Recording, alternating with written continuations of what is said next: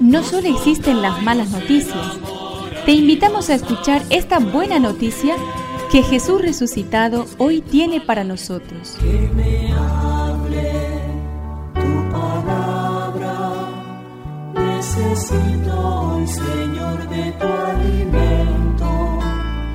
Hoy en todo el mundo se escuchará esta palabra. Mateo 9 del 9 al 13. Jesús vio a un hombre llamado Mateo que estaba sentado a la mesa de recaudación de impuestos y le dijo, Sígueme. Él se levantó y lo siguió. Mientras Jesús estaba comiendo en la casa, acudieron muchos publicanos y pecadores y se sentaron a comer con él y sus discípulos. Al ver esto, los fariseos dijeron a los discípulos, ¿por qué su maestro come con publicanos y pecadores? Jesús, que había oído, respondió, No son los sanos los que tienen necesidad del médico, sino los enfermos.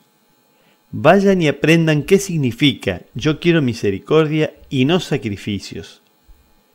Porque yo no he venido a llamar a los justos, sino a los pecadores. Que me aliente tu espíritu, necesito que me.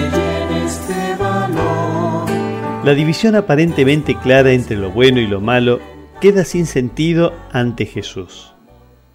Para Él existe la persona enferma, necesitada, carente, pecadora.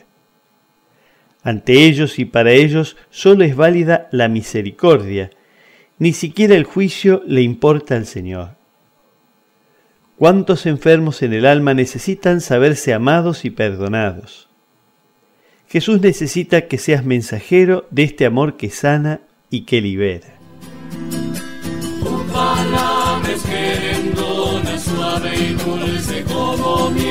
Es una contribución de la parroquia catedral para este año misionero diocesano.